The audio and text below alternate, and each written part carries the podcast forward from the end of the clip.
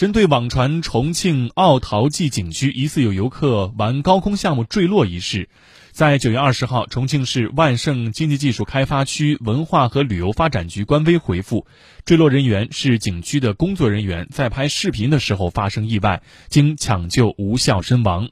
目前，有关部门已责成景区停运全部的速滑项目。事故正在调查之中，相关人员有没有资质，到底是管理疏忽还是旅游设备的故障所导致，仍待查明。但是这已经不是该网红景区第一次出现安全事故。鉴于上述的历史表现，该景区是不是带病营业呢？着实要打上一个问号。